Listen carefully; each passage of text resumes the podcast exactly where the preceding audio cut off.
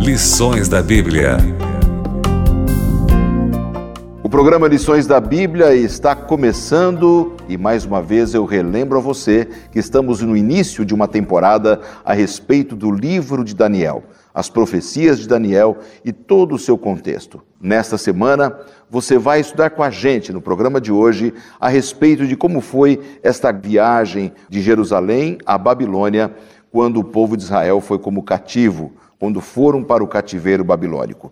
Vamos ver como Deus estava por detrás de tudo isso, a fé que estava sob pressão e como Deus agiu na vida dos seus servos fiéis em Babilônia. Nessa segunda semana, nós recebemos mais uma vez os pastores que estiveram conosco na semana passada. São dois teólogos, professores de teologia da nossa Faculdade Adventista da Bahia.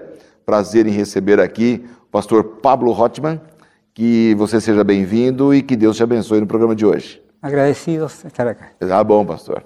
E também o pastor Isael Costa, que também nos honra com a presença. Muito bem-vindo mais uma vez. Mais uma vez agradecemos e continuamos na expectativa de que Deus nos conduza sempre, né? Que maravilha. Amigos, vamos fazer uma oração para começarmos o estudo de hoje? Convido vocês que estão em casa para orarem com a gente. Pastor, por favor, ore para nós.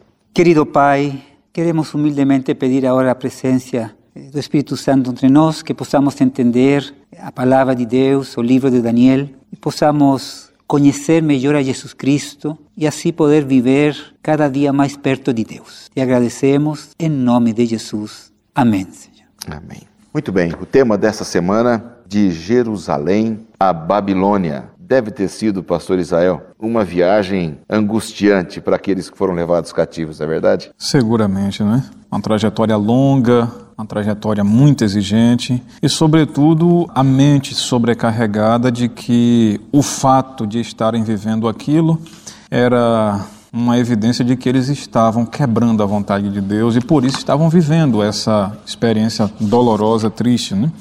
Em uma dessas, uma das belezas nisso daqui, nós poderíamos dizer, é que a Bíblia não revela apenas os pontos altos da vida do povo de Deus. Ela revela os momentos em que esse povo fraquejou, em que esse povo esteve batendo com a boca no chão, as consequências dessa queda, que acabam também se tornando exemplos para a vida de gerações posteriores, inclusive a nossa. Né? A insistente rebelião contra a revelação de Deus, evidentemente, vai levar a um cativeiro, vai levar a tristezas e pesares que são indesejáveis. E nesse segmento, o capítulo 1 de Daniel consegue, dentre outras coisas revelar essa realidade também, né? Exatamente. Antes da gente entrar aqui num estudo assim da leitura de vários textos bíblicos que nós podemos fazer, e você já deixa a sua Bíblia aberta em casa aí, eu queria perguntar ao pastor Pablo o seguinte: pastor Isaí, eh, Isael falou a respeito de que eles estavam assim com aquele peso na consciência de não terem feito a vontade de Deus. Hoje nós sabemos pela história de que realmente eles descumpriram e, e eles ficaram expostos aos povos ali, né, inimigos. Até que ponto eles entendiam, na sua opinião, pastor, que aquilo fazia parte de uma, até de uma estratégia divina? É, eles estavam tristes, como ele disse, amargurados. Mas será que eles estavam entendendo que aquilo era necessário? Ou eles estavam se sentindo abandonados por Deus? A verdade é que eles entendiam que era necessário, somente que era difícil aceitar. Mas ellos sabían que él estaba yendo en cativerio porque ellos habían quebrado alianza, habían pecado contra Dios. Dios tenía mucha paciencia con ellos, envió varios profetas, mas ellos continuaron, continuaron. Finalmente Dios debe que mandar no cativerio, mas con un, una propuesta de un recomenzar, ahora de. Eh, então, eles quando chegam no cativerio, temos salmos, temos profetas que, que falam que eles reconhecem, estamos aqui a causa de nossos pecados. Não é que Deus não teve força para, para nos proteger, não foi forte. Não, não. Não foi o problema de Deus. É nosso problema. Sim, exatamente. Estavam conscientes disso. Só não queriam receber. Só não né? queriam porque é difícil viver. Como castigo aquilo, né? É verdade. Ninguém gostaria, né? Uhum. Acho que não, não apenas eles, né? Mas se nós estivéssemos no lugar deles, também teríamos esse sentimento de, de tristeza tal. Agora, eh, pastor, no capítulo 1 você estava falando a respeito disso, e o nosso verso principal aqui do nosso manual de estudos uhum. é o verso, capítulo 1, verso 17, que diz: Ora, a estes quatro jovens Deus deu o conhecimento e a inteligência em toda cultura e sabedoria, mas a Daniel deu inteligência de todas as visões e sonhos. Quem são esses quatro jovens sobre o qual o verso 17 está falando? Esses quatro jovens, quatro junto com Daniel, né? uhum. né? Os outros três, três amigos de Daniel que acabaram montando aquele ambiente de apoio, de ajuda, de suporte e que revelaram em si mesmos ali, entre eles, uhum. uma determinação muito firme por Deus, né? Uma determinação muito firme pelo que é correto. Eles foram levados para um ambiente difícil, uma cultura estranha, com um forte peso de, de divindades ali, convidando-os a abandonarem a sua fé, primeira fé no Deus de Israel. Diz o texto que eles foram envolvidos ali, estudaram ali, assimilaram conhecimentos dali, mas jamais abriram mão do conhecimento do Deus da infância deles, do Deus da vida deles, né? Uhum. Faz-se menção que o Daniel também recebeu, além da aquisição de, de novos conhecimentos, recebeu por uma dotação divina, né? inteligência e compreensão sobre visões e sonhos. Esse texto bíblico aqui, essa passagem, no capítulo 1 em si, nós temos a ideia da reiteração da soberania de Deus. Né? Uhum. O capítulo, o livro começa meio que em um tom de tristeza, que Deus entrega o rei e a cidade de Jerusalém nas mãos dos babilônios. Bom, na nossa leitura, dá-se a entender que Babilônia venceu, superou Jerusalém. No entanto, essa leitura bíblica de Daniel naquela época, ela é, dava a entender outra coisa. Os caldeus, os babilônios ou a cultura antiga entenderia que aqui não é que eles foram superiores, mas Deus foi quem entregou. Não é que a divindade de Israel, Deus e Yahvé, o Senhor da aliança, perdeu para as deidades babilônicas, uhum. caldeias. Não, é Deus quem está entregando então Deus está sendo soberano, e Deus não é soberano apenas na geografia de Israel, mas também sobre a dos caldeus. É Ele quem domina aqui também. Ele está entregando-nos nas mãos de vocês. Perfeito. Então, isso é interessante, a ideia da soberania de Deus, já desde o começo do livro. Perfeito. E nesse contexto, o que me chama a atenção é como esses jovens, né, Daniel e seus três amigos, esses quatro jovens, foram jovens de um testemunho tão grande naquela sociedade que eles receberam reconhecimento de que eles eram os servos de Deus, uhum. mesmo sendo escravos, cativos ali daquele, daquela nação pagã, né? Exatamente. Agora, interessante que o rei de Babilônia vai tentar, de alguma maneira, eh, convencer, eh, trocar a mente dos quatro jovens e vai fazer toda uma estratégia muito, muito interessante. Primeiro, os coloca longe do país, hum. longe de seus pais. Segundo, ele les va a ensinar na Universidade de Babilônias melhores. Terceiro, ele les va a trocar nomes. É interessante os nomes. Eh, os nomes Daniel, que significa Deus é meu Deus, agora será Beltesazar, agora Marduk será guiará sua vida, o Deus de Babilônia. Hananias, outro jovem, que significava graça de Deus, será chamado agora Sadraque, que seguirá as ordens de Acu. Acu, Deus, Deus também de Babilônia. Uhum. Misael, quem, quem é como Deus, aquele outro jovem, será chamado Mesaki, aquele que é semelhante a Acu, outro Deus de Babilônia. Uhum. E Azarias, que significa Deus ajuda, agora será chamado Abednego, que é servo de Nego, Deus da sabedoria. Aí, pois, o intento maior, que tem que ver com trocar o estilo de vida deles, que acho que vamos a falar um pouco claro. depois. Eles não tinham muito o que fazer, não é? Porque eles eram escravos, vai, eles vão reclamar que mudaram os nomes deles como, né? Mas eles tinham a firmeza de manter os nomes originais, pelo menos na mente. Você acredita que Babilônia tinha a intenção até de mexer um pouco com a personalidade e a visão da espiritualidade deles quando alterou os nomes deles? No ato de alteração dos nomes, no ato de propor um cardápio para o uso ali, né, da alimentação, a gente nota que Daniel capítulo 1 trabalha como que a reprodução da teologia da criação. aparentemente um ato de bondade de Nabucodonosor, quando traz escravos para ele e de repente ele começa a tratá-los de, de uma maneira um tanto diferenciada ele dá comida que seria o uso para ele, né? compartilhando do alimento dele. Eles iriam agora fazer uso do que seria um ato de bondade do rei Nabucodonosor. Do mesmo jeito que em Gênesis nós temos o Deus Criador provendo alimentação para a sua obra recém-criada, uhum. caso, dentre outros, Adão, dentre outros na criação, evidentemente, né? Uhum. Mas Adão e Eva recebendo ali o que seria a provisão de comida dada por Deus para eles, vocês vão comer isso, isso e isso. Então, Nabucodonosor aqui, no capítulo 1, ele é colocado nessa perspectiva de alguém que representa uma divindade que oferta coisas que são evidentemente dedicadas às divindades deles, para que Daniel e seus amigos façam uso disso, ou que estaria de fato dando a entender que eles estavam sendo identificados a essa nova fé. Então, aquelas comidas, elas estavam sendo oferecidas a ídolos. Muito provavelmente isso esteja implicado, bem como também havia, evidentemente, no, que é da cultura dos caldeus, usos de alimentos que não são aqueles propostos para o regime do Antigo Testamento ao povo de Israel. E não apenas ao povo de Israel, mas todo aquele que deseja viver uma vida saudável, né? Uhum. Comendo coisas que foram trazidas à existência para uso alimentício uhum. propriamente dito. Então eles são desafiados no ato de mudar os nomes, como o pastor Rothman já bem coloca aí, e também no ato de serem convidados a, a, adotarem um regime alimentício que, por sua vez, sugere uma identificação com divindades daquela região. Pois é.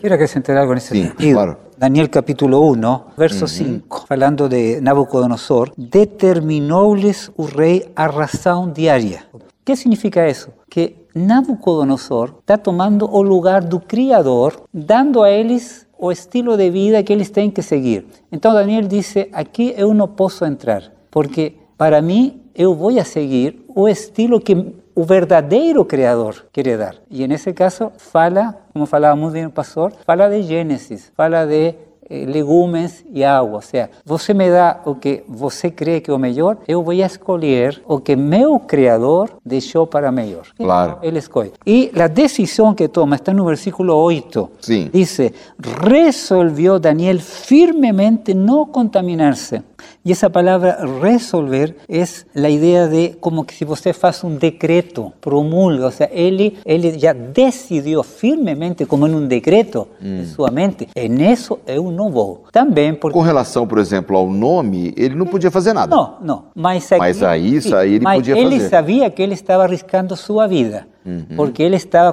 contrário ao desejo maior do rei. Mas ele disse: aqui eu não posso, eu não posso.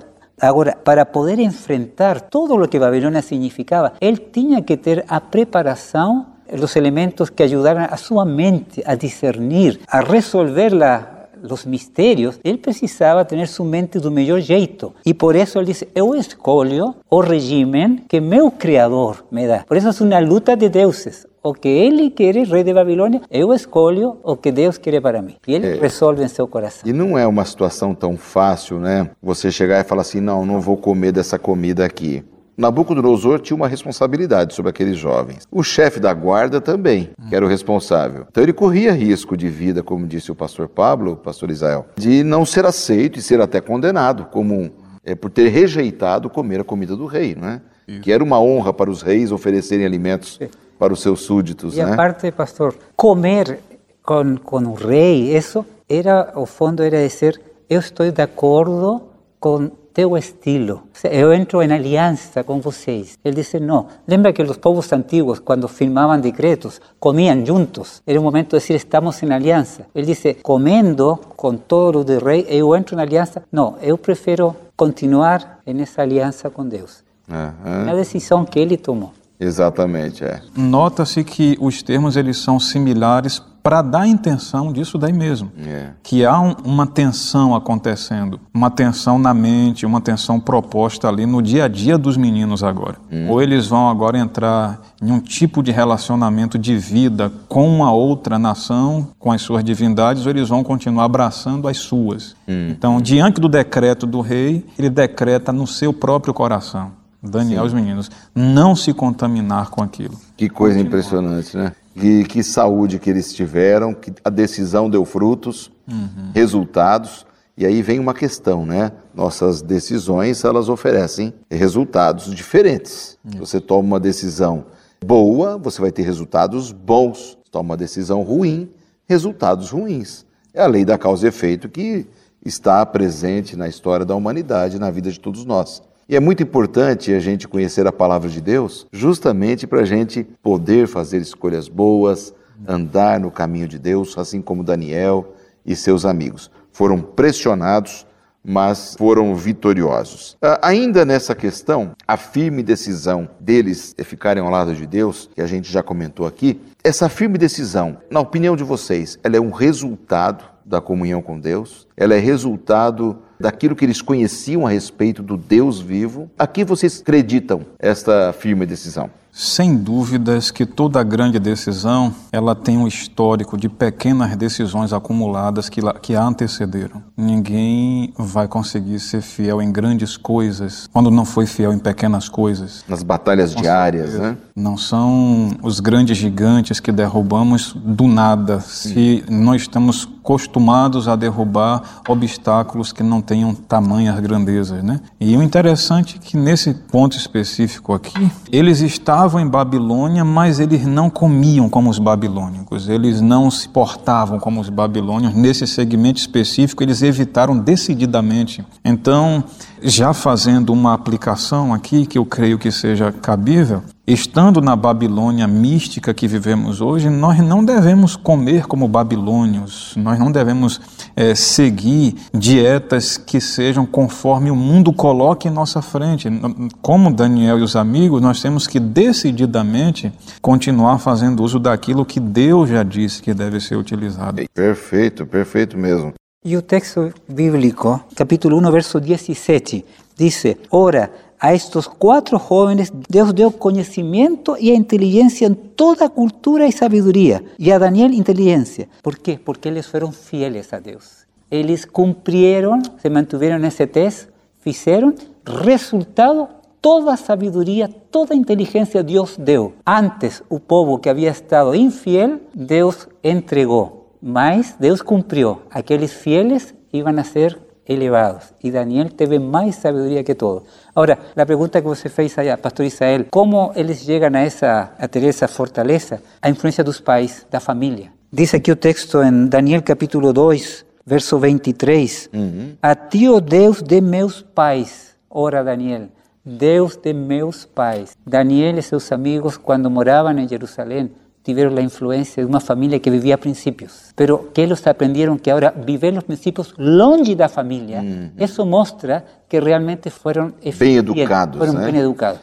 Pastor Israel, um tema profundo, importantíssimo, a respeito da importância de, na infância, e os pais educarem bem seus filhos, não só na infância, em todo o período, mas o valor da verdadeira educação.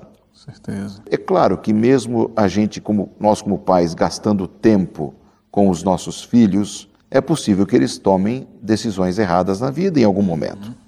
É possível sim, né? Possível. Mas quando a gente gasta tempo na educação, a gente acaba criando uma estrutura, uma base que vai protegê-los, né? Com certeza. Que foi mencionado pelo pastor Rothman aí, nós temos uma evidência clara. Ele menciona Deus de meus pais, né? O que dá a entender da sua consciência, de sua convicção que aconteceu ao longo da infância. Os pais o conduzindo bem. A Bíblia ela é, é fantástica nesse segmento. Nós temos inúmeros conselhos que são dados e no livro de Deuteronômio particularmente, provavelmente os pais de Daniel devam ter vivido essa mensagem forte. As palavras que hoje eu te ordeno, que eu te ensino, vai estar no seu coração, você vai inculcar aos seus filhos. Inculcar é uma ideia de pressionar, está na cabeça. Você vai falar ao deitar, ao levantar, ao estarem, quando estiverem sentados, quando estiverem caminhando. E quando vocês fizerem isso, falando dos meus ensinos para eles, é como se eu estivesse colocando a marca, o selo na sua mão e na sua fronte, né? É aquela ideia que é usada lá em Apocalipse já no caso, que a besta vai tentar fazer. ela vai tentar sugerir um mandamento religioso para que as pessoas recebam. Vai imitar Deus. Deus já deu mandamentos com ensinos religiosos e era para ser ensinado para os pais, aos pais, para os filhos e colocar em prática ao caminhar, ao deitar, ao levantar, ou seja, de maneira acentuada e frequente, fale de Deus, fale dos princípios de Deus para os filhos e com certeza essas sementes produzirão resultados que são desejáveis. A sabedoria de Daniel e dos seus amigos foram muito elogiadas. né? Eles, Isso, eles foram notados e, e reconhecidos. né? Acho que não apenas notados, mas reconhecidos como jovens que tinham uma capacidade superior à de todos os demais. Isso mostra também o respeito que eles tiveram. Eu creio que aquelas pessoas ali do palácio, o próprio rei, o responsável por cuidar deles, Arioque, né, que era o- responsável, eh, eles reconheceram um procedimento muito reto, muito refinado. A educação cristã recebida no lar, ela refina os filhos, né? Com certeza. Eu acho que refina os pais e refina os filhos, que a gente aprende com os filhos, não é, pastor Pablo? Todos aprendemos, los filhos, os É, pais também. Exatamente, é um aprendizado. Eh, eu acho que este, este capítulo nos, nos anima ainda mais a nos preocupar pela educação de nossos filhos, porque este capítulo 1 é o, é o começo de Daniel. E capítulo 1, os ensinamentos que estamos tirando do livro são a base para poder entender todo o livro de Daniel, tudo. Ou seja, aqui está o grande conflito que teve Daniel, as lutas, onde, que coisas foram importantes para ele para vencer. Então, estamos pensando aqui que importante é a educação das crianças. Para Daniel foi muito importante porque determinou finalmente que ele chegasse a ser uma pessoa, uma bênção em Babilônia para os demais. Eu acredito totalmente na importância das crianças, da educação nossa, nosso exemplo. O texto bíblico fala também que finalmente Daniel e seus amigos foram contratados.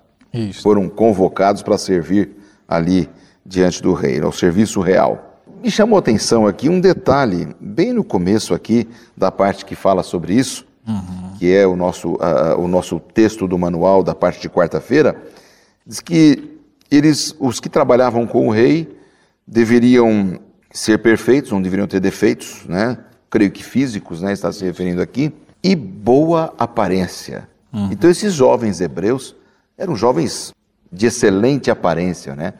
Apesar de muita gente falar por aí que aparência eh, não é importante, a Bíblia diz que sim. Você manter uma boa aparência, que dá um aspecto elevado, né? Eu, eu acho muito bonito isso. Eles foram escolhidos também pela aparência que eles tinham, né? Com certeza. Essa ideia de um cuidado, a maneira de se apresentar, o asseio, né? Evidentemente. Além disso que, que o senhor bem coloca aí, a gente vê que há um, um- há um peso teológico muito enfatizado, de fato, aqui, a expressão boa aparência e também sem defeito, no caso. Nós notamos que é como que Nabucodonosor estivesse exigindo para ele o que é exigido, era exigido para o sacerdócio no santuário de Deus no Antigo Testamento. Tanto as ofertas, bem como também os sacerdotes em ofício deveriam ser sem defeito. Existe essa expressão. Então a gente nota que estamos diante de, de um embate teológico. Teológico, espiritual aqui, Isso né? mesmo. Ele está querendo suplantar o que é de Deus. E, e Daniel e os seus amigos, eles evidentemente estão resistindo, né? É verdade. Deixando o exemplo. E aqui, esta, esta prova, este teste, mostra que a religião do Deus de Daniel afeta positivamente todas as áreas da pessoa: inteligência, parte física, aparência, humildade. Ele foi até foi muito humilde Daniel quando ele pede tomar um, água e legumes. Ele não exige, ele pede. Assim que mostra resultados muito importantes. Exatamente. certeza. Bom, no final ali, dez dias foram suficientes para eles poderem se mostrar diferentes, mas eis que vem a prova final. Esse que vem a prova final. Eles estavam na Universidade de Babilônia, estudando, né? Estudaram, se dedicaram talvez a estudar a língua, né? Isso. A cultura, os deuses deles, a questão religiosa. Eles foram humildes, né? E, e eu creio que vale um conselho para os jovens que estão nos assistindo e que vão para as universidades seculares e às vezes podem ouvir coisas contrárias à palavra de Deus. Uhum. Sejam humildes, aprendam, né? Mas honrem a Deus com aquilo que vocês vão fazer com esse conhecimento. Não é? Foi o que Daniel e seus amigos fizeram. Escolheram a outra parte, né? Nós temos. A... Desculpa, pastor, pode ir.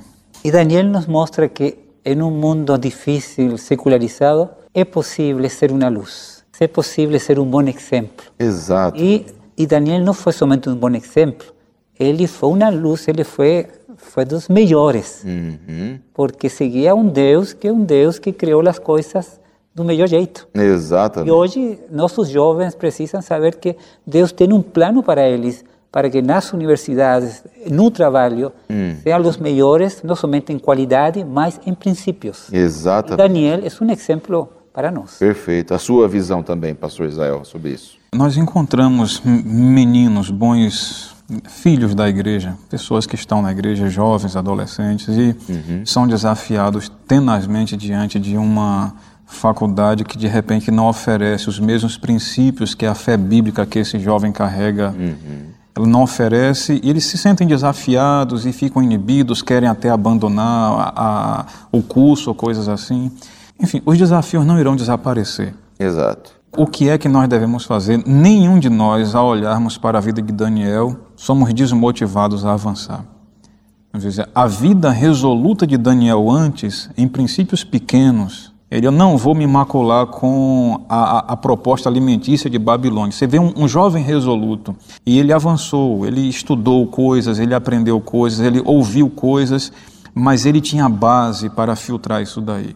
As informações dadas não tangiam a fé de Daniel para longe porque ela estava bem alicerçada. Exatamente. Ele tinha uma base inexpugnável, ele era firme no que ele cria e os conhecimentos que vinham, o que era para se filtrar, para se aproveitar, aproveitava, o que não era, não o abalava, ele tinha base. E eu creio que, que isso deve motivar a nossa juventude hoje, não, não recear aprender. Não ficar inibido diante de uma exposição de alguém que não crê como a gente Exato. crê, mas que você tenha base, Exatamente. se firme em Deus, busque a Deus, faça dos princípios de Deus seus princípios, que, que eles estejam escritos em sua vida e toda forma de conhecimento paralelo que vier, eles não vão manchar o alicerce de sua fé. Exatamente. Eles, não vão. eles passaram três anos estudando, Uhum. não é? tempo integral, pelo que a gente percebe. Eles não trabalhavam para se sustentar, eles eram sustentados pelo império e eles se mostraram mais inteligentes. Foram aprovados num grande vestibular. Uhum. Fantástico. Acho que quando a gente toma as decisões corretas, Deus está com a gente, Deus nos abençoa e nos dirige, né? Eu tenho um minuto para terminar o programa, mas dou a oportunidade de vocês fazerem alguma colocação aqui referente a isso, né? Esse Pero momento aqui, de fidelidade, escolha de Deus ou qualquer outra coisa. Miren como quando queremos fazer a vontade de Deus, Deus abre as portas. No capítulo 1, verso 8, diz Daniel resolveu firmemente. O verso 9, ora Deus concedeu a Daniel misericórdia. Ele decidiu, Deus abriu as portas para que a gente ouviera. E finalmente, o verso 10, capítulo 1, diz o chefe do eunuco Daniel, tenho medo de meu senhor o rei. Mas, finalmente, Daniel dice, experimenta. ¿Qué peso experimenta? Dame y vas a ver que, que o Deus de Israel é um Deus que Isso pode. aí. Aquele que é fiel a Deus, que propõe no seu coração ser firme nos propósitos de Deus, vá onde for, enfrente a prova vestibular, o concurso que seja, ele não vai concorrer com os outros, os outros terão que concorrer com ele. É Legal. o exemplo de Daniel, capítulo 1. Pastor Israel, obrigado. Pastor Pablo, obrigado. Valeu aí o, todo o conceito que vocês trabalharam com a gente. Espero que vocês tenham gostado. Semana que vem estamos de volta com eles dois de novo. Vamos continuar estudando com os professores da FADBA. Deus abençoe e até a semana que vem. Você ouviu Lições da Bíblia